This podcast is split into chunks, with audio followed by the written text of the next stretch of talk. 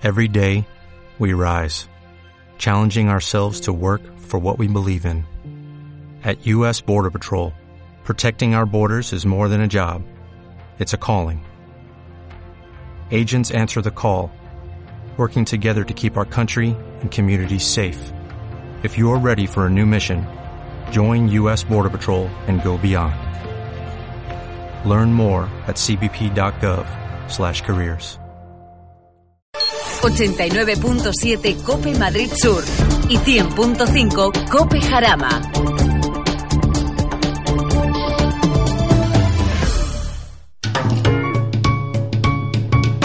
Lubricantes Total patrocina Auto FM. Lubricantes Total. Mantén tu motor más joven por más tiempo.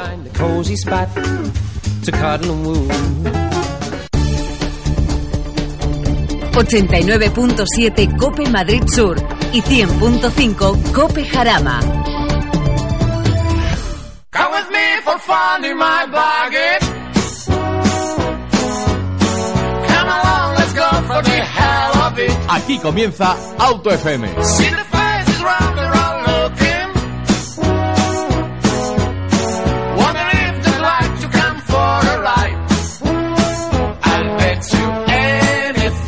Bienvenidos a Auto FM, bienvenidos a Cope Madrid Sur, bienvenidos a Cope Jarama.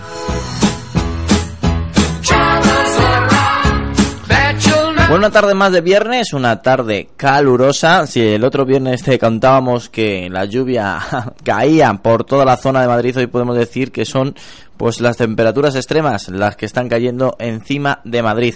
Exactamente entrando al estudio de Cope Madrid Sur, eh, marcaba en el termómetro 42 grados. Y decimos pronto, la verdad es que hay muchísima gente ahora mismo en la carretera. El cambio de la primera quincena a la segunda quincena de julio, gente que ha tenido la posibilidad de tener esas primeras vacaciones en la primera quincena, gente que tenía muchísimas ganas de que llegase la segunda quincena para escaparse de Madrid, de los ríos de asfalto, y que bueno, pues eh, quieran o no, a veces se juntan y se producen atascos. Si estás en uno de ellos y no estás escuchando, paciencia. Ponte el aire acondicionado y cuando llegues has llegado. De verdad que no merece la pena ni crisparse, ni enfadarse, ni pitar de adelante porque ganes un minuto, dos minutos o escasos segundos. Simplemente tranquilidad. Eh, sé que muchas veces te puedes cabrear. Yo me he cabreado en esas situaciones y luego pensando fríamente me da cuenta que he hecho una estupidez. Lo importante es llegar y sobre todo si vas con la familia, respeta las normas. Por supuesto, la velocidad. Si ves que en un tramo ahora está más libre de tráfico, no pienses que vas a recuperar lo que antes has perdido. No merece la pena.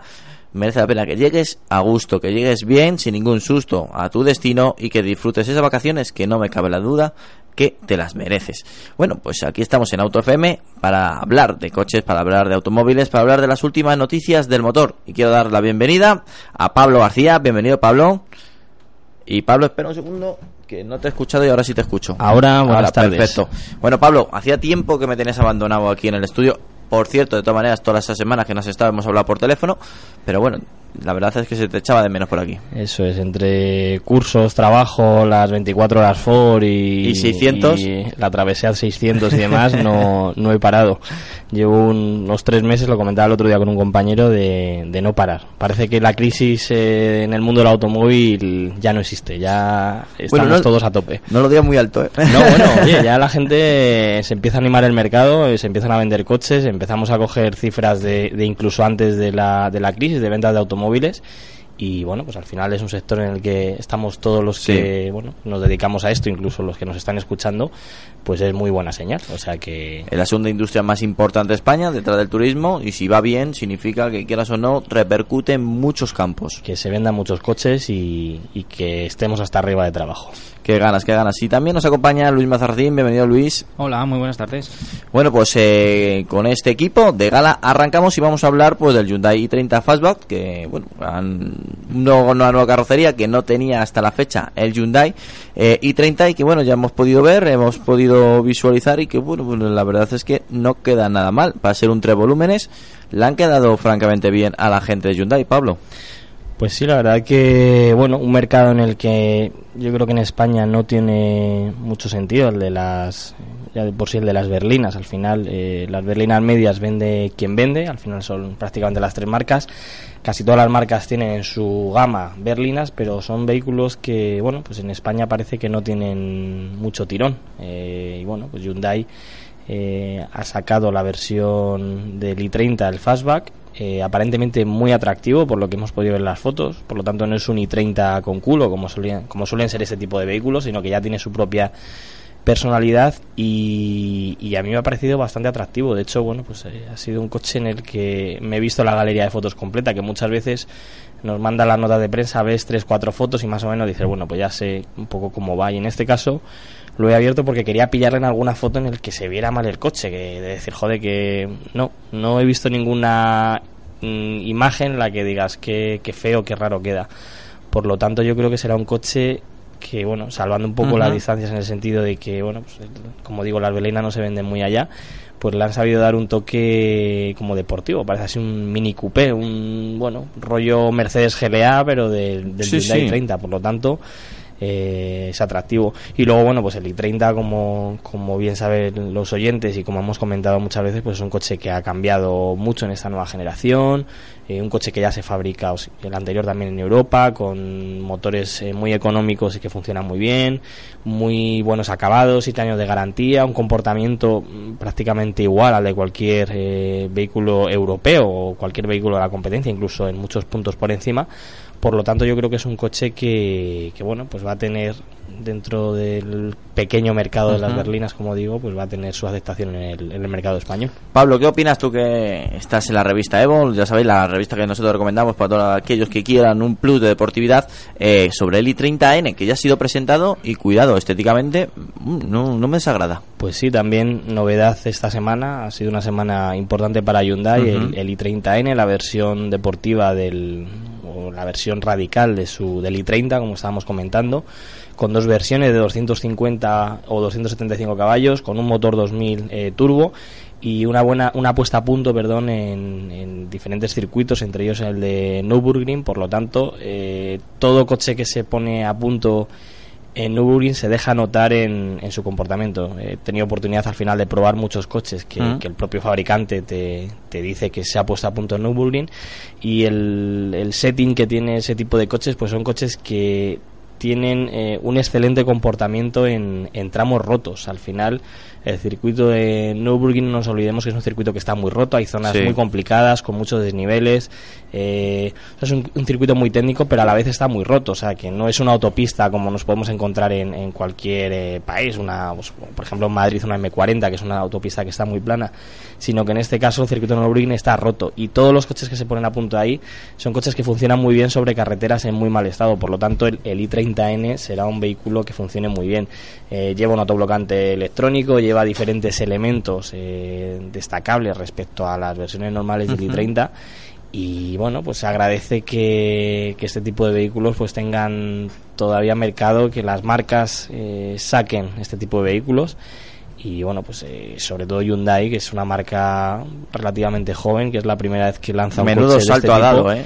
y es de agradecer que lancen estos coches porque bueno al final que lo haga Volkswagen con su GTI pues bueno pues es un GTI que lleva ya 40 años en el mercado Esté más acostumbrados. pero que lo haga Hyundai con, con este coche pues está muy bien Y un dato también muy importante, es su primer coche de su nueva versión N, sus versiones deportivas, su GTI, su... Sí, porque llegarán más, más versiones N, por lo tanto, bueno, pues es un poco la... Sí, el GTI, el, el S de Audi, el AMG de Mercedes, pues este es el, el apellido deportivo de Hyundai, el N. Hmm.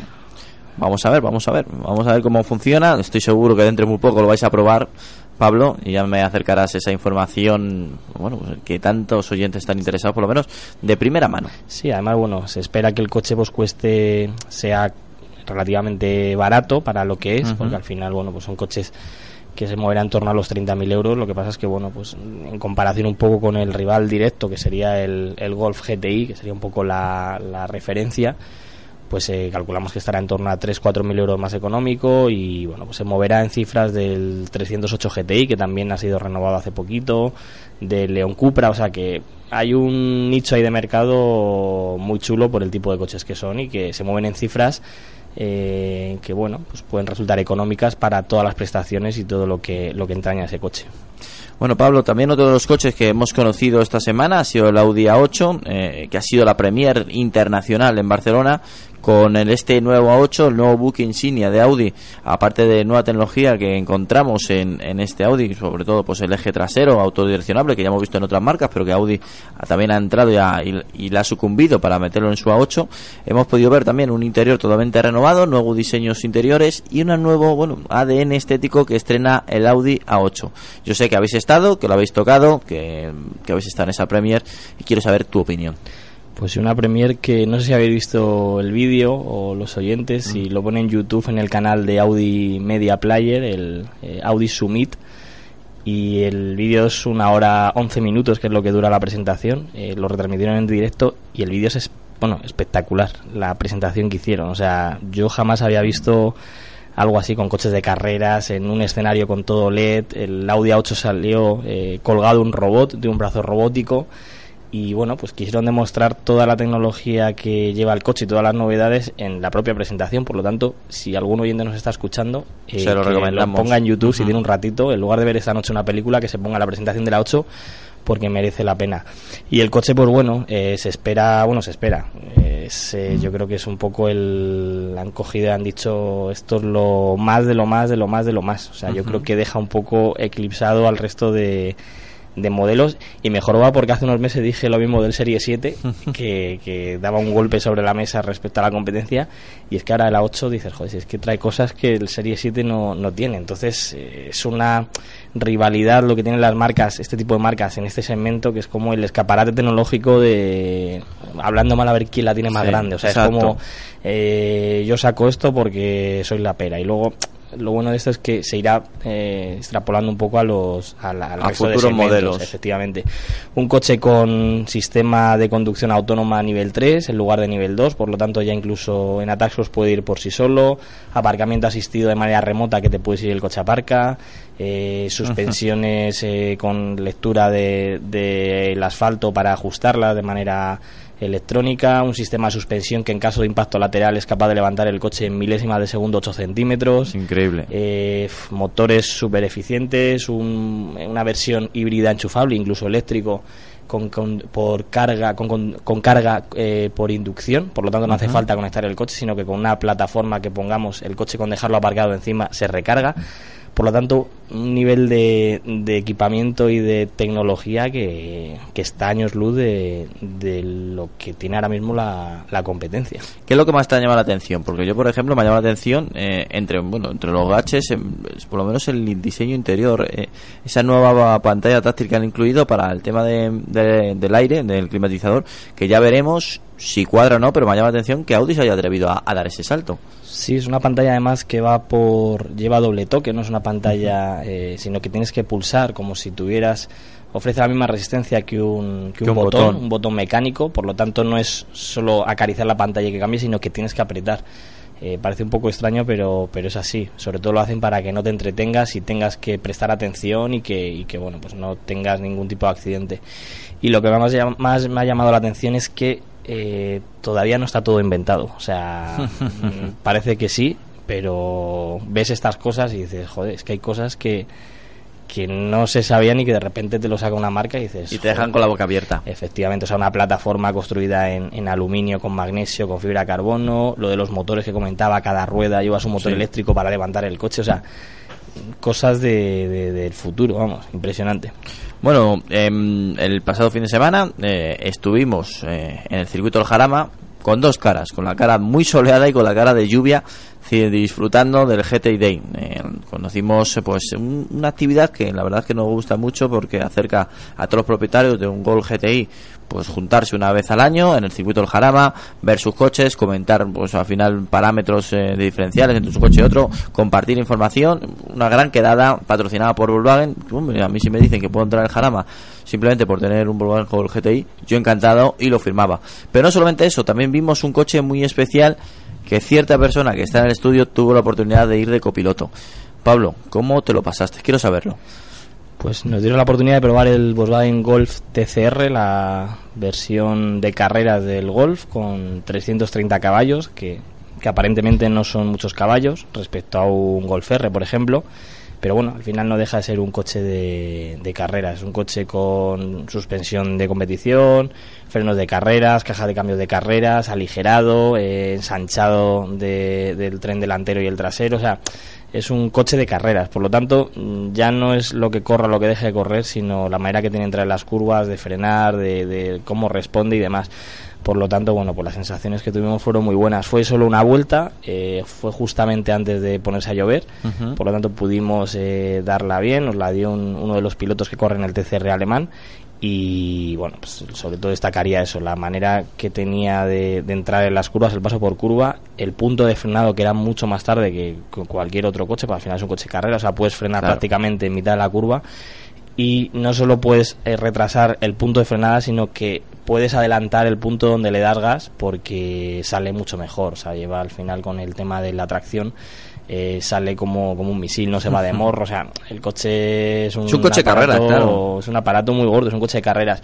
El motor es el mismo que monta el, el GTI, por lo tanto es un 2000 eh, TFSI de, de 200, o sea, en este caso de 330 caballos, el mismo motor que el Golf R, con modificaciones, aunque el, el campeonato eh, dicta que solo pueden tocar ciertas cosas o lo que es el bloque tiene que ser el mismo. En este caso cambia intercooler, eh, turbo, eh, cambian los in- inyectores, o sea, cambian diferentes eh, elementos externos del motor, pero el bloque tiene que ser el de, el de origen. Por lo tanto, bueno, pues el coche es una, una pasada.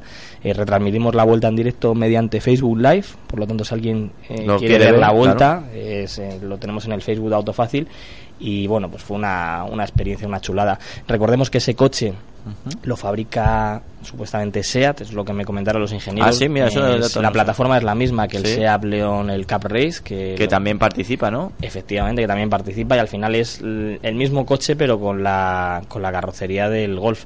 Por lo tanto, según me comentaron un poco, no estoy 100% seguro, está puesta a punto por Seat Sport y simplemente lo que hacen es cambiarle la, la carrocería. Por lo tanto, al final, bueno, es el mismo coche. O sea que el, el León Race y el, y el Golf TCR que corre, el Golf GTI Ujú. TCR que es exactamente lo, lo mismo. Y lo, y lo bueno de todo esto que al final tiene su sello español.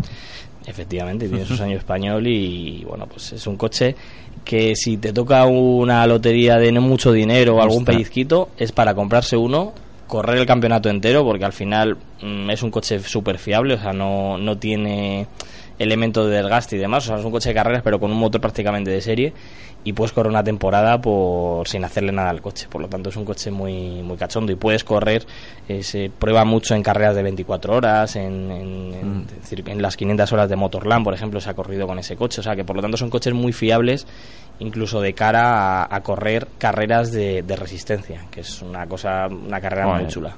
Y sobre todo la plataforma de ese coche, con lo bien que, lo- por lo menos con lo has sentido, tiene que ser una gozada conducir Sí, ese coche. imagínate el de calle cómo va, pues con elementos de carreras, totalmente está. diferente. Y vaciado por dentro. Efectivamente. Bueno, Europa autoriza que el grupo PSA, ya sabéis, Citroën Peugeot, compre a General Motor la, pues, bueno, la marca alemana Opel. Ya está confirmado, tiene la autorización de Bruselas, con lo cual, pues simplemente mm, podemos decir que oficialmente el grupo PSA ha comprado Opel. Mm, comenzarán ahora los cambios. Eh, ya sabíamos que tenían una estrecha relación, antes, aunque siendo General Motor eh, por parte de Opel y PSA, eh, compartían ya alguna plataforma. En este caso, el C3 Aircross utiliza la misma plataforma que el Opel Crossland. Es más, se fabrica el Citroën C3 Aircross en la planta de Zaragoza que tiene Opel. Y bueno, pues poquito a poquito veremos muchísimo más sinergias entre el grupo PSA y Opel al integrarse como una marca más del grupo francés. Pablo, yo no sé si atreverte a decirte qué esperamos de esta fusión. Pues yo creo que algo bueno, ¿no? Yo creo que con la gente de Opel hemos hablado, con la gente de PSA y están muy tranquilos y yo creo que va a ser algo mm, pues yo creo que va a ser bueno para de cara al, al mercado y de cara a las marcas. Todavía no sabemos cómo yo todavía no sé cómo se va cómo van a quedar las gamas porque al Mm. final eh, son competencia, o sea, tenemos el, lo, lo comentamos en su día un Astra que es rival del 308 y de C4 entre comillas, porque bueno, C4 se ha quedado un poquito desfasado, tenemos eh, todo caminos exactamente igual, tenemos berlinas, por lo tanto queda un poco ahí que no sabemos si Opel va a ser la marca un poco de lujo mm, con, DS, con DS junto a DS si se va a quedar como intermedio no sé no sé exactamente pero bueno ya las sinergias eh, están claras. Por ejemplo lo que has comentado antes del, del Citroën del C3 Aircross Sí, y el Crossland Crossland. X que se van a fabricar en Zaragoza. Por lo tanto muy buena noticia para el mercado español para la industria española porque es un coche que se va a empezar a fabricar en bueno que ya se fabrica en Zaragoza. En Vigo también se va a fabricar la nueva generación de Berlingo y Peugeot Partner y a la vez la nueva Opel Combo que anteriormente era una Fiat Dobló. Claro. Pero ahora la Combo va a ser eh, Una Berlingo. una Berlingo y una Partner. Por lo tanto se va a fabricar en Vigo donde se fabrican estos dos modelos. Y seguramente en, el, en la planta donde se fabrica el C4 Cactus en Madrid pues eh, me imagino que acabarán fabricando algo también de, Hmm. de PSA Hombre, No la sabemos- plataforma del nuevo C4. o sea de PSA de Opel perdón Sí, claro, pero la nueva plataforma del C4, se, del futuro C4, se va a elaborar entera, según han dicho, en, en Villaverde. Es decir, que Por eso que ya también buenas noticias Sí, para, para bueno para el- el- la, la industria española por así decirlo por lo tanto el que PSA eh, empiece a fabricar Opel también no es mala idea o sea no es mala idea no es mala opción porque recordemos que PSA creo que es el España es el país donde más fábricas tiene de- bueno, su, mar- fábrica más importante, según ellos mismos, es Vigo. Sí, es que se fabrican fabrican ahí el, C, el C4 Picasso, el Gran Picasso, las Berlingos, el Célice Ujú. Y alguno se me olvida. Yo creo que alguno más fabrican ahí en Vigo. O sea que, que es una fábrica bastante, bueno, que fabrican bastantes ve- vehículos, además vehículos de, de éxito, o sea que vehículos que se venden muy bien en el mercado. Por lo tanto, bueno, pues que Opel empiece a, a fabricar en España, yo creo que es muy buena, muy buena señal. Pues sí, la verdad que sí. Y muy contentos eh, que esta fusión, esta compra, eh, llegue a buen puerto y que, por supuesto, los intereses eh, que tienen puestos estas dos marcas, estas tres marcas, para ser más exactos, pues eh, queden perfectamente declinadas a favor de la industria española. Bueno, si te parece bien, Pablo, aparcamos las noticias de la semana y nos vamos con emails. Email del oyente que tenemos bastante. No sé si es porque el verano tienes más tiempo libre nos acercan más email, más dudas, pero bueno, se, arrancamos con, con Luis Fernández que nos manda el siguiente email, nos dice hola a todos, me llamo Luis, soy un fiel seguidor de vuestro programa y os quiero dar la enhorabuena por lo bien que lo hacéis. Pues ante todo Luis nos pone rojo y muchísimas gracias. El motivo de mi correo es para proponeros que de vez en cuando comentéis sobre un segmento de coches que nunca mencionáis y resultan prácticos y polivalentes. Me estoy refiriendo a los vehículos comerciales matriculados como turismo, como puede ser la Citroën Berlingo, Nissan Evalia, Fiat Doblot, Ford Tourneo Connect y etcétera. Estos vehículos cumplen mejor que un buen volumen por espacio, pueden pasar por caminos sin asfaltar eh, y en mal estado mejor que cualquier turismo y lo mejor de todo son unos precios y consumo muy ajustados, pudiéndose usar como coche de trabajo y como vehículo para el ocio. En definitiva me parecen una buena opción de compra y por ello me gustaría que os detuvieseis de vez en cuando en actualizar información que va recibiendo de estos vehículos. Hicieseis pruebas con ellos, lo comentaréis. Gracias de antemano por todo y un saludo desde el Ferrol, que os escuchamos a través de la plataforma iVos. Bueno, Pablo, algo de razón tiene nuestro oyente Luis, ¿eh? Pues sí, al final son vehículos, eh, bueno, que no hemos hablado mucho, No. a quien no se suele hablar mucho en el, en el mundo de la prensa del motor. Nosotros en Autofácil tenemos una sección que se llama El Rincón del Autónomo, que solemos sacar todos los meses algún tipo de reportaje o algún tipo de prueba de algún, de algún vehículo industrial adaptado, o sea, que se pueda conducir con, como si fuera un turismo. Y luego tenemos en nuestra guía de precios pues los precios de, de los comerciales ligeros y medios y en la web de todos los tipos de comerciales, que eso bueno pues eh, nos da un poquito eh, alas de cara a poder a poder eh, opinar o poder escribir reportajes y también probamos furgoneta, o sea que hay fines de semana o entre semana que nos toca probar. Yo te he visto alguna que otra. ¿eh? Doy fe de ello. Efectivamente, a mí son vehículos que me gustan mucho porque al final tienen la practicidad que, que bueno, pues de un coche y cada vez se van mejorando, se van mejorando más, o sea, ya no es lo que eran antiguamente, que eran eh, furgonetas, que eran eh, ruidosas, eh, que en carretera no funcionaban muy bien, que Más eran- torpes. Efectivamente, o sea, poco refinadas, hoy en día son vehículos muy seguros, vehículos eh, confortables, muy prácticos, eh, con motores que gastan muy poquito, con elementos de seguridad como cualquier otro turismo, o sea, con sus herbas, su control de estabilidad, sus Su sensores de aparcamiento. O sea, son coches, eh, son vehículos, en este caso, que, que cumplen muy bien. Por lo tanto, bueno, pues es un mercado que, que es interesante de cara incluso a necesitar espacio.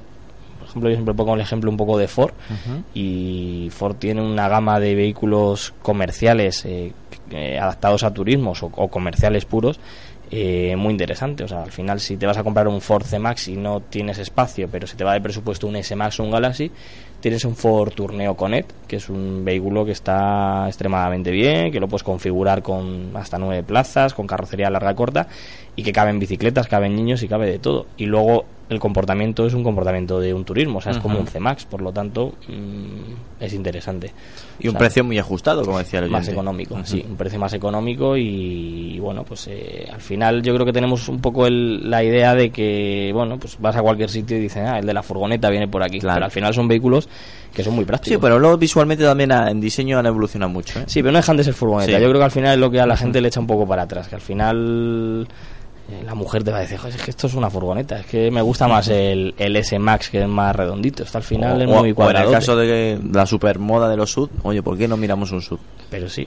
Ahí efectivamente, Aunque sea menos práctico, más pequeño y más caro. Pero un comercial adaptado a turismo, digamos eh, Ford Tourneo con E, de Nissan NV200 o, O la Peugeot Esper que la vi el otro día. Esper, o las nuevas furgonetas, la. Citroën, eh, la, la Jumpy que tiene Sí. versión de pasajeros, la Toyota ProAce o la Peugeot, son vehículos que van de la leche, que funcionan muy bien, muy bien equipados, muy cómodos y que además ahora ha sacado una versión eh, Toyota, la ProAce VIP, que viene con tapicería de cuero, con puertas eléctricas, sale este mes además a la venta y es un vehículo perfecto pues, para poder llevar a la familia de manera muy cómoda o para comprarla de cara a hacer eh, transportes VIP en hoteles y demás. Por lo tanto, son coches muy refinados ya. Bueno, pues eh, te damos la razón, Luis. Muchísimas gracias por mandarnos el email desde Ferrol y espero que nos sigas escuchando y disfrutando de tu programa favorito del motor. Un descanso y nos vamos a un sitio muy exótico, Pablo, que te va a sorprender también, de donde tenemos oyentes que a mí cuando he leído el email me ha dejado con la boca abierta.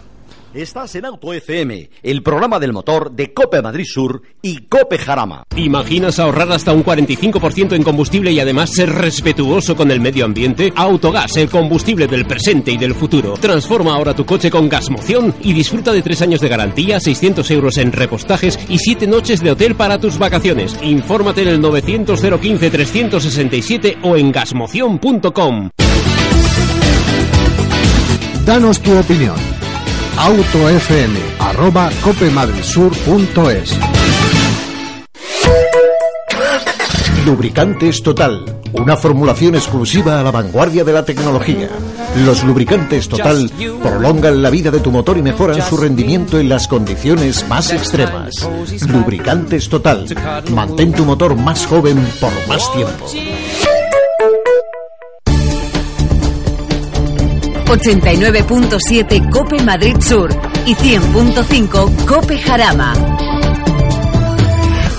Por lo prometido es deuda y nos vamos hasta Australia. Eh, hola, mi nombre es Sergio, eh, así nos decía y nos introducía el email y decía lo siguiente. Antes de nada quería daros la enhorabuena por vuestro programa. Descubrí vuestros podcasts hace unos cuantos meses y espero vuestro programa todas las semanas. Ante todo, pues te tengo que dar muchísimas gracias Sergio por escucharnos desde las antípodas, desde el otro lado del mundo y que disfrutes pues de nuestra pasión, podemos decirlo así, entre comillas, del mundo del motor. Bueno, Sergio nos decía, lo, nos decía también que creo que en mi caso es un poco peculiar, pero creo que me podéis ser de gran ayuda. Somos una familia de cuatro, con dos niños de 13 y 10 años. Llevamos muchos años viviendo en Australia y este verano nos volvemos a España a vivir. Y la verdad que a pesar de la globalización en el mercado de coches, no tiene mucho que ver, sobre todo lo que se ve en la calle, eh, a lo que se ve en España. Aquí los coches más populares son gasolinas con motores V6 y V8, con carrocería sedán, Holden y y bueno, pues eh, sobre todo nos di- indica unos modelos como es el Ford Falcon, el Toyota Aurion o SUV tipo Toyota Kluger, Mazda X9, Toyota Fortuner, Subaru Outback y todoterrenos como el Land Cruiser, el Prado, el Hilux y el Ford Ranger. Bueno, modelos que algunos no se venden en Europa, como habéis podido escuchar. Nosotros en Australia tenemos un Ford Escape, Escape de XLT eh, con motor V6 eh, de gasolina. El motor tira una barbaridad y puedes enganchar cualquier tráiler eh, que el coche responde. Pero ahí acaba todo lo bueno. A nivel de acabados, conducción y fiabilidad, este coche es un desastre. Aquí en Australia tienen un dicho eh, mm, que si tienes, bueno, si te puedes, lo- lo dice en inglés, eh, que si tienes para pagar a mecánicos, compra un Ford. Y vaya que sí es cierto. Otra cosa que no nos gusta nada de este coche, no sé si es si- sintomático de todos los SUV, es cómo balancea la carrocería tomar una curva cerrada e incluso a baja velocidad. Todo lo contrario nos pasa en España. Allí conservamos un Subaru Legacy del año 2004, gasolina con 280.000 kilómetros, que nunca nos ha dado ni un problema. Desde que vivimos en Australia lo compartimos con un familiar, así que el coche nunca ha estado en total desuso y sigue haciendo el mínimo de 4 o 5 viajes largos por carretera al año. Lo que más valoramos de un coche es por su conducción, los acabados y la seguridad que te da un 4x4. Ahora nos mudamos a Madrid y nuestra primera idea es comprar un Outback 2.5 para renovar nuestro querido Legacy y tan solo nos preocupa un poco por el tema de emisiones y el consumo. Todavía no podemos eh, saber cuántos kilómetros haremos al año, ya que las comparaciones con Australia, no valen, pero tenemos claro que un diésel no quiere. Podéis eh, dar vuestra opinión sobre este coche y las alternativas que consideréis eh, que podría mirar, aunque en España no haríamos eh, tanta pista como aquí en, Aus- en Australia, sí lo haríamos ocasionalmente. De los sud, de los sud me preocupa su balanceo y lo cierto es que prefiero estética, un familiar o un sedán. Me os pide perdón por, por tanto texto y un saludo desde el otro lado del mundo. Bueno, Pablo, no todos los días se recibe un email desde Australia, ¿eh?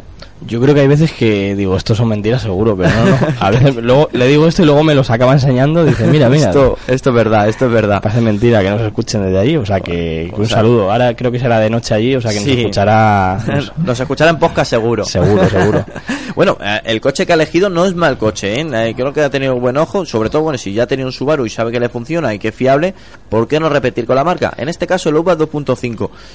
El tema del consumo, hombre, viniendo del Ford que viene, a lo mejor no le parece tanto, pero aquí en España un 2.5 eh, con en familiar mínimo le va a hacer, sabiendo, conociendo este este motor, va a hacer unos 9-10 litros de media. Sí, además este motor en España se vende solo con caja automática, por lo tanto, bueno, pues es un poquito, además es una caja de cambio de convertidor de par. Sí. Bueno, no, es convertidor, es variador continuo, perdón. Y, y, bueno, pues es una caja que, mm, por así decirlo, no va mal, pero no es la caja idónea para que le ayude a gastar poco. O sea, no es una caja de doble embrague, por ejemplo, una de eh, bueno, pues por el tipo de caja que es, suelen gastar un poquito más. Por lo tanto, lo que comentas eh, está- se estará moviendo en torno a, a 10 litros. El motor funciona muy bien, es un motor con 175 caballos, con 4 cilindros boxer y, y, bueno, pues es un coche que, que funciona muy bien. Un coche muy suavecito, un coche que que a mí me gusta el, el- un poco el, funcionamiento de este tipo de, motorizaciones, son motores eh, diferentes un poco a los, a los cuatro cilindros en línea o a los, o a los V6, es un motor un poquito más ronco y, y a mí me gusta. El coche en general es un coche que funciona muy bien, un coche grande, un coche cómodo y el balanceo, pues bueno, eh, sí que es cierto que tiene una suspensión un poquito más blanda que, que la competencia, pero son coches que los Subaru en este caso que absorben muy bien las irregularidades del terreno, se acoplan muy bien al, al suelo, eh, absorben muy bien los baches y ese balanceo no se transmite en ningún momento en movimientos raros de carrocería. Por lo tanto, la suspensión hace el trabajo que tiene que hacer una suspensión, que es absorber los baches y no transmitirlas al interior. Por lo tanto, yo creo que, que aunque sea un poco blandito, que la gente lo suele criticar, y sí que es cierto que balancear un poquito más de la cuenta, en ningún momento es peligroso, sino que tiene una configuración pues de, para poder meterte por una pista rápida y que el coche pueda, pueda funcionar sin problema. Por lo tanto, si le gusta, yo creo que es un coche Adelante. que funciona. Alternativas a este, pues es que ahora todas las marcas tienen alternativas a este tipo de coches. Pero desde luego, si le gusta el, el Outback, yo para mí es un vehículo que. Muy idóneo. Sí, eh, muy comprable, vamos. Yo le iba a proponer algún modelo de cross country de Volvo, si quiere, pues una carrocería familiar, eh, con la estética de, pues parecido, similar a Subaru, también con tracción total. Eh, yo es que se me ha ido directamente, eh, mi cabeza ha volado directamente a la marca Volvo. A lo mejor en precio sube un pelín más, pero la verdad es que es un, también un sello de garantía. Por ejemplo, el, el V90 Cross Country es un coche también para quitarse el sombrero. Sí, sí, sí, es un coche. Posiblemente no sea tan campero como, como este coche, pero sí, es un coche que podríamos decir que está un pelín, un escalón por encima Sí. en, en muchas cosas. O sea, Subaru eh, son coches que están muy bien, son coches muy probados, pero están eh, como si retrocediéramos cinco años en el, en el mercado. O sea, son coches que, bueno, pues como buen coche japonés, eh, muy probados, pero que no Que no tienen- no la última tecnología del mercado. O sea, y bueno, eso que tiene un sistema de cámaras Sí. que, que, bueno, el, El que- efectivamente, que funciona muy bien, pero al final notas que son coches que no tienen el refinamiento en cuanto a sistema multimedia, en cuanto mm, ves algo que dices, joder, parece que tiene O el de diseño de los salpicaderos, notas que no, no, no son viejos, pero tampoco la Eso novedad. O sea, notas que no están tan elaborados como, Sí. por ejemplo, el Volvo que has puesto el ejemplo, que es, es otro rollo. Entonces, bueno, pues hablando un poco esas distancias, pero bueno, que son un poco como les pasa a los coches japoneses, exceptuando Mazda, que sí que va un poco como el mercado. Mm. Al final te coges un Honda y, y le pasa exactamente lo mismo. Ves, excepto ahora, bueno, pues el Civic que ha salido a la nuevo, pero Sí, Mitsubishi pero por- le por- pasa claro. igual. Son coches como muy, un diseño muy clásico sin grandes eh, cosas raras y, y que bueno pues funcionan y, y al final pues tienen su mercado y a mí me gustan o sea que si le gusta que se lo compre Pues sí, la verdad es que sí. Y por último, también le podría poner, si quiere, ah, no quiere entrar tampoco a gastarse tanto en un Volvo, un Skoda Kodiaq 4x4, yo creo que también le podría cuadrar. sí lo que pasa es que yo creo que ya se, va un- se le va un poco de, de tamaño yo creo que el Kodiak no sé en cuánto no está hoy Arostegui que es No, el que se nos ha puesto de- malo, se ha puesto malito y no ha podido venir. Pues mira, el Outback son 481 y el creo que el Kodiaq es un poquito más grande, pero sí, también sería una opción interesante. Incluso el Ford Kuga, hay una versión del, del Kuga también con motor gasolina con turbo. Está enfadado con Ford, nuestro oyente. Ah, vale, es verdad, sí, sí, sí, cierto, cierto. Y pf, no sé, es que hay. Habría que mirarse el, el, el mercado. Este mes en Autofácil llevamos una comparativa de sub y sí que hay cosas, pero así gasolina, que. Es que este coche es muy de. Además de donde Sí. viene él, de Australia, que es, yo creo que es un coche muy de. Una persona que viene de allí, yo creo que se tiene que comprar ese coche. Pues mira, pues te lo recomendamos, no te vas a equivocar. Por favor, también acércate a un concesionario Volvo, a ver si te cuadra en precio el Volvo que te hemos comentado, el V90, que la verdad es que es bastante interesante y te llamará la atención y que creo que no vas a tener ninguna duda en, pues, pues por lo menos en, en pensártelo. Y si quieres un SUV que no balancee mucho, el Kodiaq también te podría encajar, ¿eh? que es un coche también muy elaborado, eh, refinado y que tiene su plus. Vamos a seguir adelante. También tenemos otro, otro email, así lo encuentro, de, de un oyente que nos pedía, eh, bueno, en esta ocasión no eran de coches, sino eran de llantas. Ahí sí, en el momento que lo encuentre te lo, te lo comento, Pablo, porque también me ha llamado muchísimo la atención que la gente no solamente nos pregunta de coches, sino también nos pregunta sobre las llantas. Ah, sí. Sí, sí, no, es algo que, que, bueno, que, que siempre. Ah, por cierto, un saludo también a nuestro oyente Carlos Muñoz García, que tú yo creo que en ese programa sí que estabas, Pablo, que le recomendaste también junto a nosotros un Opel Astra Sport Tourer. Nos ha mandado las fotitos y ya se la ha comprado. El motor exactamente, el 1600 turbo de 200 caballos y que dice que está encantado. Normal, un muy buen coche, además bien recomendado, pues sí, sí, ahí estoy viendo la foto. Sí, sí, pues un coche muy interesante y que, bueno, oye, pues nos alegramos que la gente que nos escribe y que nos escucha, pues que, que al final tenga un poco en cuenta Pues sí. nuestras opiniones. Bueno, pues ya lo tengo aquí. eh, es un oyente que por lo menos en su correo pone que es Josan. Y bueno, nos dice: Hola, tengo un SAT 95 del año 2012. Estoy buscando unas llantas, pero no controlo del tema.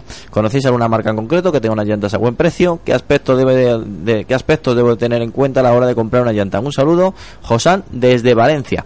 Bueno, la verdad es que el tema de las llantas, pues siempre lo hemos hablado. Eh, la gente muchas veces va solamente por la estética y no piensa, pues, eh, ni en la durabilidad, si los materiales de esa llanta son los correctos, en caso de que pues, en, el día a día se tope con un agujero y se doblen, al final muchas veces elegimos solamente el precio y lo vienen los dolores de cabeza, y también el peso, porque al final es un peso muerto que inercialmente le cuesta bastante al coche hacerlo mover, y si es una llanta ligera y robusta, dos veces mejor porque esa llanta te va a hacer pues tener o mejores prestaciones o no perder prestaciones al vehículo y sobre todo te va a aguantar en caso de impacto pues ya te digo simplemente con o con un badén cuando lo pillas fuerte o cuando encuentras un agujero que no se rompa el tema de llantas yo sé que alguna vez que otra te habéis hecho un especial en Autofácil Pablo y siempre habéis sido de, de esta filosofía recomendar las primeras marcas y que la gente no solamente vaya por el diseño. Sí, la verdad que es que el mundo de las llantas es, es un mundo, hay muchos fabricantes y, y, bueno, al final o vas por una llanta de marca como puede ser OZ o, o Enkei, que son llantas también eh, bastante buenas, o te vas por las llantas de, de la de fábrica, que al final están fabricadas exactamente igual que, vamos, las que fabrican, las, las que llevan los coches de serie muchas veces están fabricadas por, por estas marcas. Eh, lo mejor es que busque por internet, que tenga cuidado con, con el tema de, de chollos. Al final nadie en este sentido da duros a pesetas, o sea que Eso es verdad. incluso bueno en, en diferentes eh, hipermercados del automóvil, como bueno en diferentes centros comerciales hay si- sitios de llantas y cuando una llanta es cara es porque realmente lo, lo vale. Yo bueno, lo vale. Puede ser una marca china y que sea muy cara y que te estén un poco timando, pero bueno, yo tiraría por marcas, marcas reconocidas. Sí, que tenga mucho cuidado también con el tema del neumático. Si quiere montar el mismo neumático o lo quiere variar, siempre hay un porcentaje en el que se puede poner un neumático más grande, aunque no venga la ficha técnica. Creo que puede variar, no sé el porcentaje, pero Es un también- ma- más menos 3. más o menos Más 3. menos 3%. Hay una página web que pones el número de, o sea, el- el- la medida de tu neumático y te dice eh, las medidas eh, equivalentes, a qué medidas le podrías llegar a poner. Por lo tanto, eso también es interesante y que ponga unas llantas buenas porque con lo que has dicho tú, o sea, se pueden doblar con un golpe, se pueden descuadrar y, y incluso con un bache Sí, sí, sí. eh, se pueden llegar a, a partir. Entonces, bueno, y sobre todo con, lo- con las llantas que llevan ahora los vehículos, que son con un perfil muy bajo y como no lleves unas llantas buenas, Sí, es importante. Lo del tema de las llantas es un... Además, es que como se te parte una llanta, no se reparan, porque son No. aluminio y no es reparable. Se raja y no es como las llantas de chapa que las puedes reparar. En este caso, se pueden reparar las de aluminio, las tenéis que llevar a un sitio especial, pero hay veces que las reparaciones, si las doblas, o sea, si las rajas, no, no, tiene- merece la no pena. tiene bueno, eh, sale mucho más caro comprarte una llanta nueva. Efectivamente. Entonces que lo tengan muy, muy en cuenta. Sí, Luis. Sí, justo iba a comentar el- lo, que comenta- eh, lo que decía Pablo de, de tener en cuenta eh, la equivalencia del neumático y además eh, la tornillería. Porque no es lo mismo, o sea, todos distinguimos una llanta que tiene cuatro o cinco tornillos, pero la distancia entre tornillos no siempre es la misma. Con lo Sí, cual, el, el paso de- del tornillo ahí es importante también, sí. que revisen también para que sean las mismas especificaciones que de serie y poco más. Bueno, pues el tema de las llantas, marcas eh, conocidas, OZ, Enkate, eh, Compomotiv, Tien Diamond, hay unas cuantas más que en este momento a lo mejor no me acuerdo, pero que sean conocidas, que sean interesantes. Borbes, por ejemplo, las marcas alemanas, eh, que sean marcas que te den confianza, de verdad, que parece una tontería gastar de 100 euros más, en este caso sí merece la pena. Eh, no solamente te guíes por el diseño, que hay algunas de grandes marcas con buen diseño, que oye, que adelante, que también que sean livianas, que no pesen mucho, que inicialmente es importante, sobre todo para no perder prestaciones. Y cuidado con los tamaños, como bien ha indicado Pablo, por tema de homologaciones y también en el caso que compres una llanta muy grande va a pesar más y va a costar más el coche acelerar y dirás, ¿qué ha pasado con mi coche? Que me faltan caballos. Te puedo asegurar que eso pasa mucho y luego vienen muchas dudas y, nos preguntan que por qué pasa esto. Las llantas es un elemento interesante del motor, eh, interesante del automóvil, pero que no se toca mucho, que mejor está es un tema bastante desconocido y nos alegra que nos hayas hecho esa pregunta. Y bueno, pues eh, antes de llegar a las 8 me gustaría hablar del Seat Ateca FR que esta semana lo hemos probado, eh, nos hemos sentado sobre este subcompacto de la marca española en la última versión que ha llegado del de, del Seat Ateca, un superventas, no solamente un superventas, también el, uno de los modelos más premiados durante este año 2017 y que bueno, ha llegado su versión más dinámica y más deportiva. Em, estrena pues eh, una nueva configuración donde encontramos unos asientos más deportivos, un volante eh, donde el aro es más gordito, eh, viene con el insignia FR. Eh, dentro encontramos distintos plásticos en negro piano, negro espejo, que ahora están muy de moda, pues en este caso la han incluido. La carrocería es totalmente pintada, los pasos de rueda ya no son negros, la parte baja de los parachoques ya no son negras. Encontramos distintos puntos donde tenemos spoiler para darle y afianzar esa estética deportiva, no abusiva, no te va a llamar la atención excesivamente por, por ser un modelo muy deportivo, está bien equilibrado.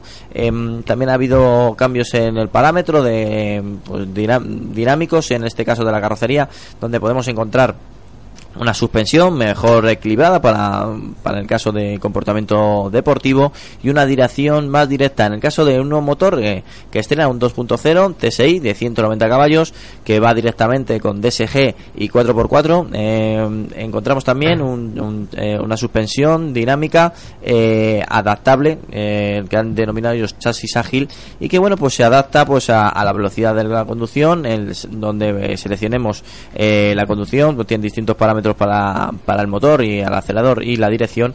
Y que bueno baja de altura o de altura este ATK FR por cierto si lo comparamos con la versión eh, entre comillas normal baja 10 milímetros de, altura de la carrocería pero no por eso pierde muchísimas actitudes o ROAD que no al final prácticamente nadie mete este tipo de coches por la fuera del asfalto porque va directamente o carretera o ciudad. A mí me ha gustado creo que es una alternativa muy interesante eh, no sé quién se comprará la versión de 190 caballos en una Teca porque es un coche muy familiar. La gente busca a lo mejor una estética así, un plus más deportivo, pero a lo mejor no. Pues si quiere un coche de 190 caballos, se mira otro vehículo, pero también es cierto que gracias a esta adopción, bueno, este pasito más de deportividad eh, con la suspensión y la dirección, se asemeja mucho a la conducción o las sensaciones que te da un Seat León de cinco puertas, con lo cual enhorabuena a Seat por este pasito más y ahora a la espera de confirmar la última versión de la Teca que sería el Experience, que es la versión más eh, y que estoy seguro que en 2018 llegará. Pablo, ¿qué opinas de esta versión a TKFR? ¿Quién no lo diría hace años, eh? Un SUV eh, con tintes deportivos.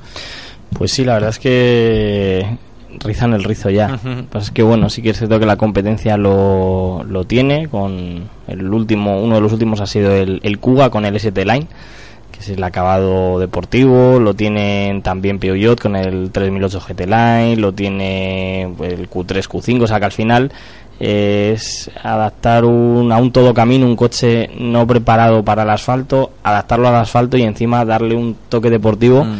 ya no solo de estética, sino, bueno, pues en este caso eh, también con modificaciones en el, en el tren de rodaje. Por lo tanto, bueno, pues eh, si lo hacen es porque se vende y, bueno, estéticamente queda bonito, aunque, bueno, no tiene ninguna lógica porque al final la poca capacidad off-road, aunque sí que es cierto que puede hacer eh, campo también, la poca capacidad off-road pues queda un poquito más limitada debido al tamaño de las llantas, suspensiones Sí. y demás.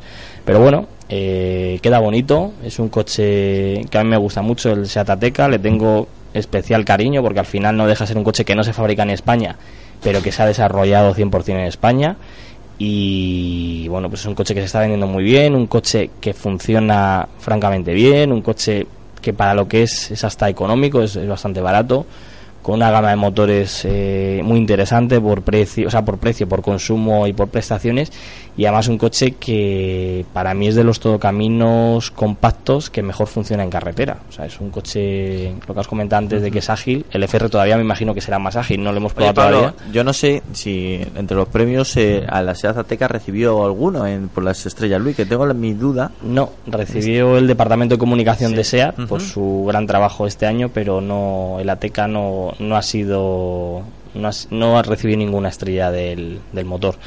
Eh, al final fueron los coches más vendidos en Sí. diferentes categorías, pero la ATECA como Pues se incorporó al próximo, al a lo largo del claro, año, al claro. próximo año os tocará dárselo, porque la venta está yendo francamente bien. Están arriba del todo, eh, la demanda eh, es bastante alta. Es más, eh, la recomendamos hace poco a un oyente de un Seat Ateca y nos ha mandado un email diciendo que le habían dicho en el concesionario que seis meses tenía que esperar Sí. para recibirlo, con lo cual no creo que vayan mal las ventas. es el un poco la el decir es el me, se está, está muriendo de éxito al Sí. final claro si te cogen y te dicen que te van a tardar seis meses Mm. por lo menos este primer año va a ser complicado puesto que bueno pues hay mucha demanda del coche y, y se fabrica en la misma planta que Skoda fabrica el Karoq y me imagino que fabricarán más Skoda Karoq que, que Atecas un poco la Ya el problema de esto. Sí, sí. En su día preguntamos cuando estuvo la presentación de la Arona si le iba a pasar exactamente lo mismo a la Arona que se fabrica en Barcelona y me aseguraron que no, o sea que la Arona eh, van a fabricarlo como churros y que se fabrica en España en Martorell y que van a fabricar sin ningún tipo de, de lista de espera. El problema del Ateca es que, como digo, se fabrica en una fábrica que comparte con Skoda y al final pues Skoda Tira para su campo, ¿no? Entonces, bueno, pues eh, es un poquito la, la pega. Claro, al final, si te vas a comprar un coche te dicen que te lo dan dentro de seis meses. Claro, de ahí viene el email del oyente que decía, ¿qué hago? ¿Me dais alguna alternativa? Me- La alternativa es que tiene otros coches en el mercado y que es una pena que teniendo decidido un coche al final te tengas que comprar otro porque no te den el tuyo. Y Pero sobre bueno, todo para estas épocas de verano que dices, bueno, es que lo quiero estrenar casi Claro. yendo a- a- de vacaciones. Es normal, como digo, es un coche que, que sale muy bien, un coche muy interesante, incluso las versiones eh, más básicas con el motor 1.0 T6 de 115 caballos, con tres cilindros gasolina. Es un motor, o sea, un coche que sale por en torno a 18.500, 19.000 euros y que funciona, o sea, es una opción muy buena al, al, pues, por ejemplo, al León o incluso como acceso de gama es un coche muy interesante porque al final le puedes poner prácticamente todo el acabado, o sea, todos los acabados y Sí. equipamiento que puedan tener las versiones más potentes y te llevas un motor, en este caso un 1.0 T615 que funciona muy bien. Por lo tanto, es bonito y va bien en las versiones eh, potentes y las versiones básicas pues funciona muy bien. A mí es un coche, como digo, que, que me gusta bastante por, por el concepto de coche y, y bueno, por cómo va.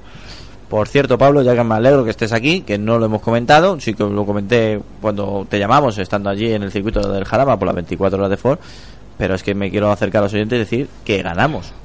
Ganamos. Además, estábamos Auto FM y Auto Fácil en, Sí, el, en el mismo equipo. Con lo cual, pues muy contentos, como también por un proyecto muy especial para conseguir un exoesqueleto para distintos niños con parálisis cerebral que, pues, un- por lo menos darle la posibilidad de poder andar o tener más movilidad que la que tienen actualmente y conseguimos eh, ganando 30.000 euros para este proyecto no solamente por conducir, no solamente por disfrutar de, de la competición, que quieras o no, aunque no vayas a- al 100%, a lo mejor en velocidad, sí que es una carrera muy estratégica y, en parte también bastante complicada, y haber ganado nos, la verdad es que, que nos hizo muchísima, muchísima ilusión. Lo complicado es ir rápido gastando poco. Mm. Porque ir rápido gastando mucho yo creo que sabemos muchos, pero ir rápido o lo más rápido que pueda gastando poco es lo complicado y en eso consiste las 24 horas Ford. Tenemos combustible limitado. Este año con los Ford Fiestas nuevos, que incluso antes de la presentación eh, los pudimos conducir y quedamos primeros, que después de 24 horas pues es dice una, pronto, claro. una buena noticia. La asociación IPACE se llevó 30.000 euros para una una importante un importante trabajo de como has comentado lo de para los niños con parálisis y demás y bueno al final ganamos nos llevamos el privilegio de ganar pero yo creo que todo el que todo equipo que está a las 24 horas for al final son equipos que todas llevan una especie Bonito, de sí. o sea todas, todas se dedican a algo algo bonito algo interesante Ford la selecciona con muchísimo cuidado y mucho mimo para que realmente el proyecto sea bonito y se presentan diferentes proyectos y eligen las asociaciones que ellos creen que, que cumplen mejor. Por lo tanto, hemos ganado este año muy bien, pero yo creo que al final ganamos todos. O sea, si hubiera ganado otro equipo, pues También al final es una muy buena noticia. Pero bueno, que hemos, Que hemos ganado, claro, que eso... Ganamos la, la Robert Challenge en la semana anterior, Ah, la ganó no Juan, sabía. Juan Hernández, eh, las 24 horas Ford, ganamos el, el Eco Tour de ALD también en Sí, vehículos sí, eso así, eh, industriales, lo ganó Salvador Hernández, nuestro compañero, que quedó primero con una eh, Fiat Doblo. Una Fiat Doblo. Y bueno, este año parece Pues, que está ahí, vamos sí. a tope. Las 24 horas Toyota creo que son la semana Sí, que viene. Yo no puedo ir, que está Auto FM invitado. Es una viernes- pena porque si corrieras con auto fácil ganaríamos. Claro. El viernes, de todas maneras, eh, entrevistaremos a Enrique para que nos acerque por lo menos cómo ha sido la resolución de esta carrera y también que nos explique todos esos detalles. Con lo cual, ¿tú vas a correr? ¿Te vas a poder escapar por ahí? No, este año este año no, no estoy convocado. No, ni me han convocado a las 24 horas Ford ni a las Toyota. Se No quiero que saber gasto por qué. mucho ya, no sé. Además, este año las 24 horas Toyota con los Toyota CHR en el circuito de Ascari. O sea que es una, va a molar mucho, ¿eh? Mola mucho, insisto. Nosotros, lamentablemente, por, por agenda no podemos ir porque habíamos confirmado una cosa de Audi, pero eh, os lo vamos a acercar de cómo es, cómo se ha vivido estas 24 horas de Toyota con el CHR en un circuito, ya podemos decir, mítico, como es Ascari. Sí, un circuito que es una pasada. Es un circuito el más largo de España. En Ronda, en Málaga. En Ronda, Málaga, en un sitio que es, no sé, es en mitad del campo de un parque natural, un circuito. O sea, dices tú, bueno, esto no sé yo. Pero ahí está, muy bonito, que no simulando. que no lo quiten, simulando curvas eh, míticas de diferentes circuitos. A cada curva tiene un nombre y está basada por medidas, eh, ángulos de asfalto y demás en curvas reales. O sea, lo Bush está.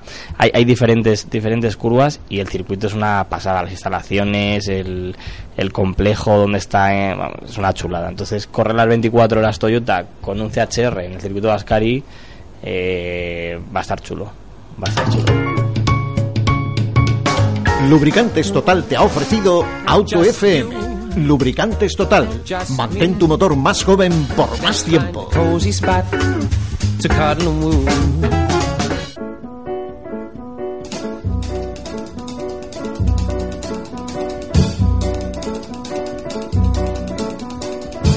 cinnamon, where gonna run to? Cinnamon, where you gonna run to? Where you gonna run to? All on that day, will I run to the rock? Please hide me and run to the rock. Please hide me and run to the rock.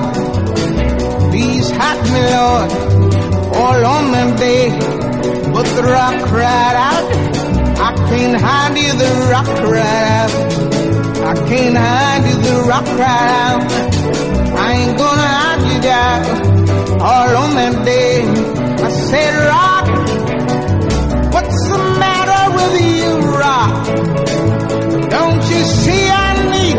Bueno, seguimos antes, seguimos en Auto FM, seguimos en Cope Sur, seguimos en Cope Jarama y no vamos en el momento de hablar de la revista Autofácil y Evo, Evo y Autofácil, que por cierto hacía tiempo que no hablamos de esta revista, con lo cual pues no sé si serán portadas nuevas, si estarán a punto de salir las otras, pero para nosotros son nuevas, Pablo. Pues salen la de este, o sea, se van al kiosco, las van a encontrar y la semana que viene, jueves, viernes, saldrá la Autofácil número 202, que las hemos- la hemos cerrado hoy, y la Evo 23, que la cerramos ayer por la tarde. Por lo tanto, queda pues prácticamente una semana para poder comprar o leer las, eh, las que están ahora mismo vigentes. Yo soy muy de revista en verano porque me las llevo a la piscina. Yo también, yo también, y es cuando las leo, cuando las reviso y cuando realmente puedo ojearlas, ojearlas bien.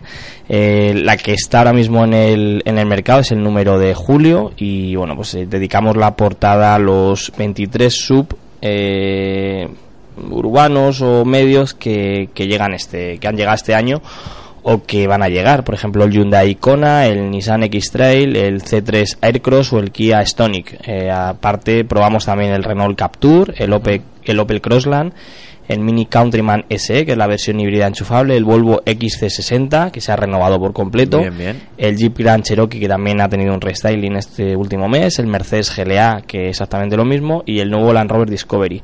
Aparte, nuestra prueba a fondo en el, en el mini test o la prueba que, que realizamos a, a un coche al mes, que es una prueba bastante más fuerte, eh, se lo dedicamos, lo, el que probamos el Volkswagen Golf 1.0 TSI con el nuevo restyling, con el motor más eh, básico de la gama pero bueno, pues una versión muy interesante. Además también eh, nos subimos en el Volkswagen Polo, en el Volkswagen Arteon y en el Serie 5 Touring. También probamos el Fiat 500L, que también se ha renovado por, bueno, ha sufrido un leve restyling para actualizarlo y ponerlo al día. Eh, tenemos una prueba de, de- hablamos de los ciclistas, eh, claves para evitar eh, sufrir accidentes con ellos. En estos últimos meses hemos sido testigos de diferentes accidentes en diferentes puntos de España. Y bueno, pues es un poquito las claves eh, de circulación y demás para, para poder eh, ir bien tanto peatones, o sea, tanto ciclistas como conductores. O sea, una guía un poco de, de convivencia entre ambos, entre ambos conductores y, ciclistas. Eh, cómo colocar la carga en el maletero también es un reportaje de, del especial verano que hemos publicado. Eh, cómo colocar las maletas, eh, las que más pesan, las que menos y hacer, bueno, pues de un maletero una zona segura en caso de accidente y que el coche funcione bien colocando los eh, equipajes más pesados en el, en el fondo del maletero. Bueno, pues eso es un poquito la, la idea de, la especial de verano. También las rebajas en las APPs para ahorrar, tanto en el seguro como en el taller, el mantenimiento y demás. Eh, los telepeajes, si interesa comprarlos o interesa pagar el peaje o te interesa ir por una carretera secundaria y las ah, caravanas de segunda mano y de alquiler. También sacamos un reportaje pues contando un poquito este tipo de, de vehículos, si resultan interesantes o, o no, un poco de cara, de cara al verano. Y en la revista Evo de este mes... Me encanta la portada. A mí también. Dedicamos la portada al Ford GT40, que tuvimos la oportunidad el mes pasado de, de probarlo en Estados Unidos. Estuvo nuestro compañero Eduardo Alonso. Y bueno, pues eh, probó el GT40. Van a llegar creo que 50 unidades a toda Europa. Por lo tanto, no sabemos si en España... Me imagino que sí, pero no sé si habrá alguna unidad eh, para probar. Eso ya tengo mis dudas. Un vehículo fabricado eh, con chasis y carrocería y llanta de fibra de carbono íntegramente. Eh, 656 caballos, 600.000 euros y 1.000 unidades en total se van a fabricar para todo el mundo. Por lo tanto, va a ser un coche, bueno, pues De- de museo. Sí, prácticamente para comprarlo y, y muy exclusivo, espectacular, con, con aerodinámica tanto en aceleración como en frenada, con unos aerofrenos. Eh, bueno, lo último de lo último de lo último de lo último. Lo Mm. probamos en Estados Unidos y bueno, pues traemos la prueba a la, a la revista Evo, una prueba espectacular. También probamos el McLaren 720S, que es un super deportivo también, con 720 caballos, unos poquitos más caballos que el, que el Ford GT40. Eh, hacemos una comparativa de los, mm, la hemos denominado Mega Sub. Eh, en Evo son coches más deportivos, más radicales, pero bueno, creemos que estos dos vehículos eh, bueno, pues son interesantes también de cara al lector de Evo, que es el Velde Ve- Ventaiga Diesel con el motor V8 y tres turbos y el uno de ellos eléctrico y el BMW X5 M50D. Eh, hicimos la comparativa aquí en, en España, yo estuve en, en esa sesión de fotos con el llevando, nos turnamos entre Rogelio y yo el X5 y el Ventaiga y bueno, pues Mm. pudimos probarlos y, y escribir esta prueba que la verdad que ha quedado muy chula y bueno, pues son dos coches que merece la pena leer la prueba y probar porque bueno, Solamente quiero una pincelada. ¿Qué tal se conduce un Ventaiga? Pues muy bien, la verdad que, que sorprende, pero le falta eh, ese toque de exclusividad que tienes con un Continental. O sea, es muy bonito, es muy espectacular, pero tú te subes en un Continental y tiene algo que el Ventaiga no llega a tener. Mm, No sé cómo explicarlo. La prueba queda No, no, está reflejado, claro, pero, está claro, lo pero tienen que leer. Vale, vale, importante, Se ve que es un Bentley y está muy bien hecho, es impresionantemente rápido, corre, frena, está muy bien acabado, pero la sensación que tienes cuando conduces un Continental y te subes en un Ventaiga es diferente. No sabemos por qué, es curioso. Luego también probamos, tuvimos la oportunidad de probar el BMW M5 que sale ahora en, para después de, de verano, en la versión prototipo, estuvimos en Alemania probándolo, y el Hyundai i30N que se ha presentado, eh, han salido hoy o ayer las fotos oficiales, tuvimos también la oportunidad de probarlo en, en la versión prototipo con, los, con el camuflaje y demás. También hacemos una comparativa del Renault Twingo GT y el Volkswagen Up TSI con el motor turbo alimentado a la espera de que llegue el Up GTI. Dos eh, urbanos, muy, muy, muy urbanos, muy pequeños, pero con motores muy divertidos y que, bueno, pues el Twingo, en el caso del Twingo, está firmado por Renault Sport, o sea que tiene su toque ahí con su chasis deportivo y demás. Y en el caso del Up, pues es el Up más potente que se ha fabricado, como digo, a la espera del, GTI. del GTI, que será... Bueno, este le probamos, de hecho, tú y yo en, en Sí, Italia el en año Italia, pasado. en el lago Como. En el lago di Como, Di lo Como. probamos con el motor 1.0 TSI y a mí me gustó cómo iba, muy divertido. Nos hicimos un tramo, ¿te acuerdas? Bueno, un tramo casi de rally. un tramo de rallies y bueno, pues muy. Nos lo pasamos bien en esa presentación. Sí, sí, el otro día casualmente me, me acordé hablando con una amiga que había ido al lago de Como. Digo, si hubieras venido con nosotros, lo hubieras visto de manera diferente. Sí, sí, la, la habría flipado cuando a la parte esa de ahí arriba, que nos quedamos casi sin freno. Muy divertido. Los, y los lugareños todavía se acuerdan. Efectivamente. Y nada, pues luego también en, el, en la sección radar, el BMW Serie 8, el MG Emotion Concept, el Audi e-tron Sportback, el Jaguar FTI 2.0, el Jeep Grand Cherokee Trailhawk, que es eh, la versión, una versión de casi... Más campera de to- todas. Efectivamente, va a salir uno deportivo de... Este, es este, de hecho. El otro es el Trailhawk y este es el Track Hawk, que son casi 700 caballos lo que va a dar. Wow. Una pasada. Y hacemos una comparativa de escape deportivos y un reportaje sobre las 24 horas de Nürburgring que quedó muy bonito. Estuvo mi compañero Enrique Espinós y ha quedado un reportaje espectacular. Pues toca leer, tenerla, comprarla, acercarse al kiosco y disfrutarla pues durante estos días de verano y preparándose para la próxima edición. Muchísimas gracias Pablo, una vez más a- aquí en Auto FM. Gracias a vosotros y, y nos vemos, pro- bueno, nos escuchamos pronto. Que nos escuchen desde Australia, de donde quieran. Eso es. y ahora sí que sí, está Juan Ávila aquí, expectante, me decía, pero yo cuando, cuando hablo, Juan, vamos a ver, tú, te he dicho muchas veces, tú tranquilo, que tú tienes tu momento, la Fórmula 1 tiene ahí su magia y, y tú tienes que, que vivirla junto a nosotros. Te, te ha salvado el aire acondicionado, ¿eh? Porque afuera hace mucha calor. que Bueno. si no... Te pongo tu, tu musiquita y Venga. venga, vamos con ello, a vamos. caña.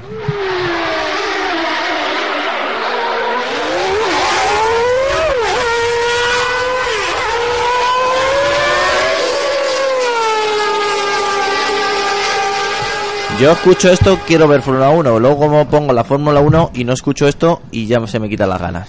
Bueno, mm, el otro día, eh, exactamente ayer, para más, para, eh, para más indicación temporal, eh, tuvimos una demostración de la Fórmula 1 por las calles de Londres que fue muy bien recibida por los aficionados. Así que, hombre, no es el sonido de antaño, no es el ruido de antaño, la melodía de antaño, que cada uno la llame como quiera, pero sí que es cierto que, bueno, no siendo como antes, empiezan a sonar de una manera un poco más razonable, aunque en circuito se sigue echando de menos lo que lo que lo que había con los motores V8 y V10, eso por sí. supuesto.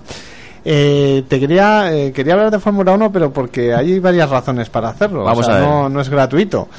A ver, lo primero, tenemos un gran premio en marcha, el Gran Premio de Inglaterra, la cuna de, de la Fórmula 1, lo que siempre se ha llamado eh, la tierra en donde nació este deporte. Y siempre es una carrera muy especial en el calendario y esta no iba a ser menos.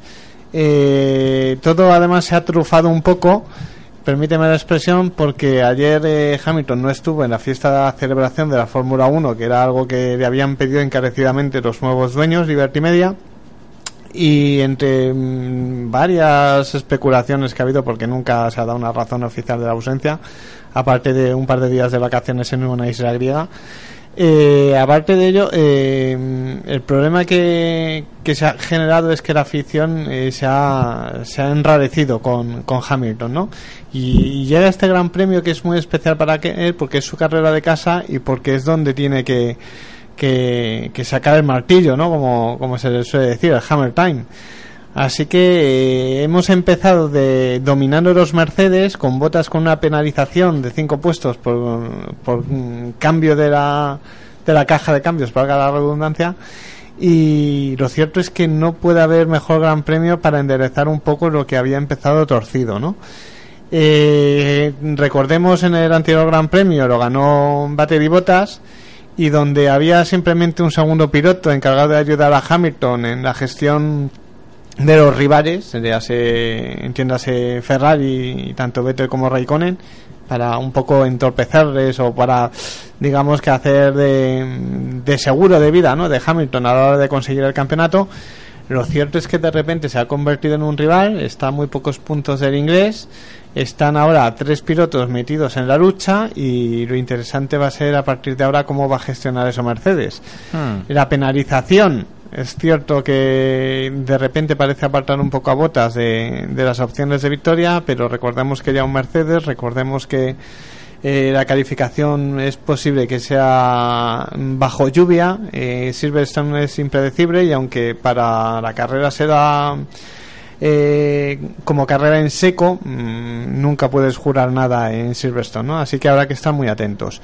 Otro tema que quería que quería resaltar es que ha habido varias noticias acerca del futuro de, de Fernando, acerca del futuro de McLaren Honda y, Y lo de los motores, ¿no? y de los motores.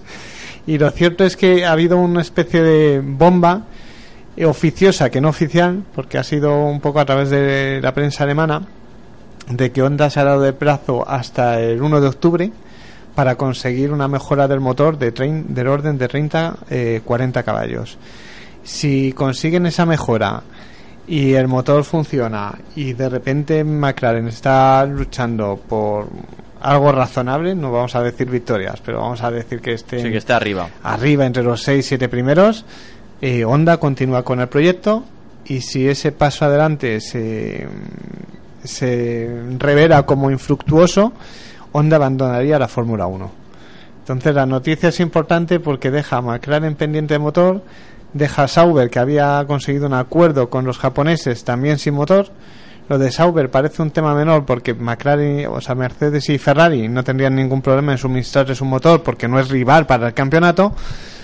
Pero con McLaren hay un problema y es que Ferrari por motivos históricos es difícil que les vaya a suministrar un motor, lógicamente, pero Mercedes tampoco está muy por la labor porque a fin de cuentas, eh, si em, pasas a, a mm, fortalecer a un posible rival, donde antes tenías a, Me- a Ferrari, que bueno, pueden, puede entenderse desde un punto de vista marketingiano, porque un título mm, conseguido lucha cuerpo con Ferrari tiene más valor que un título conseguido de paseo y eso de eso fueron conscientes el año pasado en, en Mercedes en el caso de que de repente fortalecieran a McLaren ya no les interesa tanto ¿no?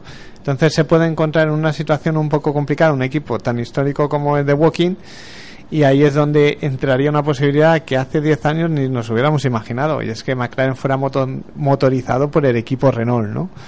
Entonces ahí mm, está la cosa pensando... Sería raro. Sería raro, ¿verdad? Tan- Sí. Tantos años luchando en McLaren contra Renault y de repente que Renault les, les suministrara el motor. Le salvara. Cosas más raras se ha visto. De, hecho, lo- hay un acuerdo entre los fabricantes de motores para que en caso de que un equipo se quedara sin motor, uno de los de los que hay ahora, en este caso, eh, si se fuera Honda, tendría que ser entre Mercedes, Ferrari y Renault. Sí. Uno de ellos tendría que motorizar obligatoriamente a, Al a. McLaren. Sí, así que bueno. sea la elección que sea, nos va a sonar extraña sí o sí. Eh, ¿Qué afecta esto a sí. Fernando? Que te puedes estar preguntando, oye, pues continúa o no continúa.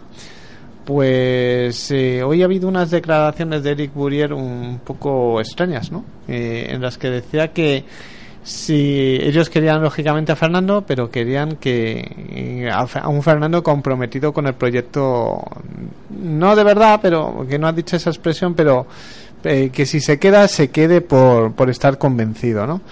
Y de un Buriel que siempre le había hablado flores de Fernando, siempre había estado Sí, un tirón de orejas. eh, ha sonado como a tirón de orejas, Sí, ¿no? sí. Entonces ahí es donde mm, empieza un poco a enrarecerse la cosa y alguien dice, porque esto siempre son rumores de verano y muchas veces el 90% de los rumores de verano ninguno se hace realidad, ¿no? Eh, Acuérdate que estuvimos en su tiempo hablando de Raikkonen a Red Bull antes de que volviera a Ferrari, ¿te acuerdas? Y al final mira dónde terminó, donde nadie lo esperaba. Así que eh, la cuestión está en que hay alguien o, o se ha filtrado, o, bueno, llámale filtrar o noticias de, de City Season eh, que primero eh, Alonso podría tener un preacuerdo con Renault eh, en el que si Fernando no encontraba un mejor equipo antes de que empezara el 1 de septiembre, por así decirlo, eh, pues eh, se comprometía con el equipo Renault y mientras tanto el equipo Renault no podía fichar a, ningún otro piloto. ¿Qué sucede? Que coincide también con el posible regreso de, de Robert Kubica, que seguramente te sonará de algo, porque después de su accidente en los rallies, que quedó con la mano derecha bastante, bueno, con el brazo derecho bastante maltrecho, y, y que empezó a, a competir en otras disciplinas, eh, en rallies, ha probado también Sí. en Le Mans, eh, bueno, probó también coches de DTM, etcétera. Lo cierto es que hizo una prueba con el equipo Renault y mal no debió ir cuando le ofre, fu- fueron más de 90 vueltas más de no le debió, debió ir cuando le ofrecieron una segunda tanda y en esta segunda tanda eh, Cyril Abiteboul que es el jefe eh, supremo del equipo Renault en, en, la Fórmula 1 eh, dijo que no había ningún motivo para que Robert Kubica no pudiera regresar. Así que si ya teníamos pocos de repente, Uno como más. se dice vulgarmente, éramos pocos y parió la abuela. Entonces se puede se puede dar una situación un poco compleja en la que eh, de repente Robert Kubica, que estaba fuera de todas las ecuaciones, se meta todas- en, sí, en el mercado. sí. Eh, Nico Hulkenberg ha dicho que le encantaría tener a cualquiera de los dos. Y, y Ferrari, pues eh, de momento, aunque dijo Marchone que no estaban interesados en Alonso, Sí, también eso. añadió una, una, Una coletilla. una coletilla en, en la que poca gente se fijó, pero que ponía por ahora. Ah. Entonces, claro, todo depende de, de qué haga Vettel. Y si Vettel decide que quiere probar con Mercedes, Ostras, pues ahí tiene. ahí aparece su papel. Ahí aparece su papel. ¿Qué sucede además? Y ya con esto termino. Sí. Que Hamilton, una de las cosas que él se baraja por las que no acudió a la fiesta de la Fórmula 1 es porque Toto Wolf había estado en la fiesta de cumpleaños de Sebastián Vettel. Ostras, eso duele. Claro, vamos a ver, eh, no debería ser ningún ningún problema en principio, ¿no? Pues tú puedes ir a las fiestas que te apetezcan, pero claro, si es de tu máximo rival en el que te estás jugando el campeonato del mundo o contra el que te está jugando el campeonato del mundo y que además eh, suena para llegar a tu equipo y con el que has tenido por, por un rifirrafe Ajá. en el Gran Premio de, de Baku en el que de chocó el coche aposta pues hombre mm, No sienta bien. no sienta bien entonces eh, habrá que estar atentos este verano veremos primero cómo termina el Gran Premio de, de Silverstone que podría poner un poco más de claridad en, en la lucha por el campeonato y lo cierto es que donde se puede pegar el gran salto, si lo pega cualquier equipo para diferenciarse un poco de la posición en la que están, es después del verano, Gran Premio de Spa. En teoría está prohibido trabajar durante ese periodo que la Fórmula 1 se toma de descanso, esos 15 días que son sagrados. El hecho es que al final no se sabe cómo ni por qué, pero hay equipos que mejoran en ese periodo. A ver qué tal le va McLaren, a ver qué tal le va. Ferrari y a ver qué tal le va Mercedes. Venga, genial. Pues muchísimas gracias, Juan. Muchísimas gracias a los oyentes por estar siempre al otro lado. Y nos vamos y nos despedimos. Eh, ser buenos, tan solo siete días nos separan de volver a hablar, comentar y analizar las últimas noticias del motor aquí en Auto FM. Por cierto, soy Antonio Rodríguez Vaquerizo y para mí ha sido un placer estar junto a vosotros. Ser buenos y abrocharos siempre el cinturón.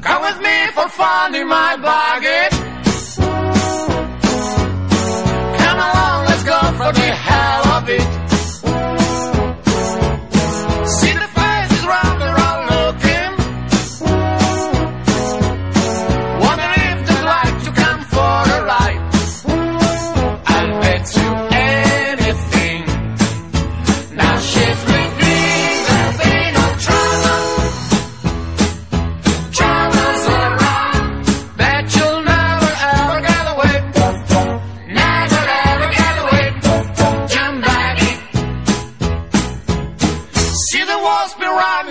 Back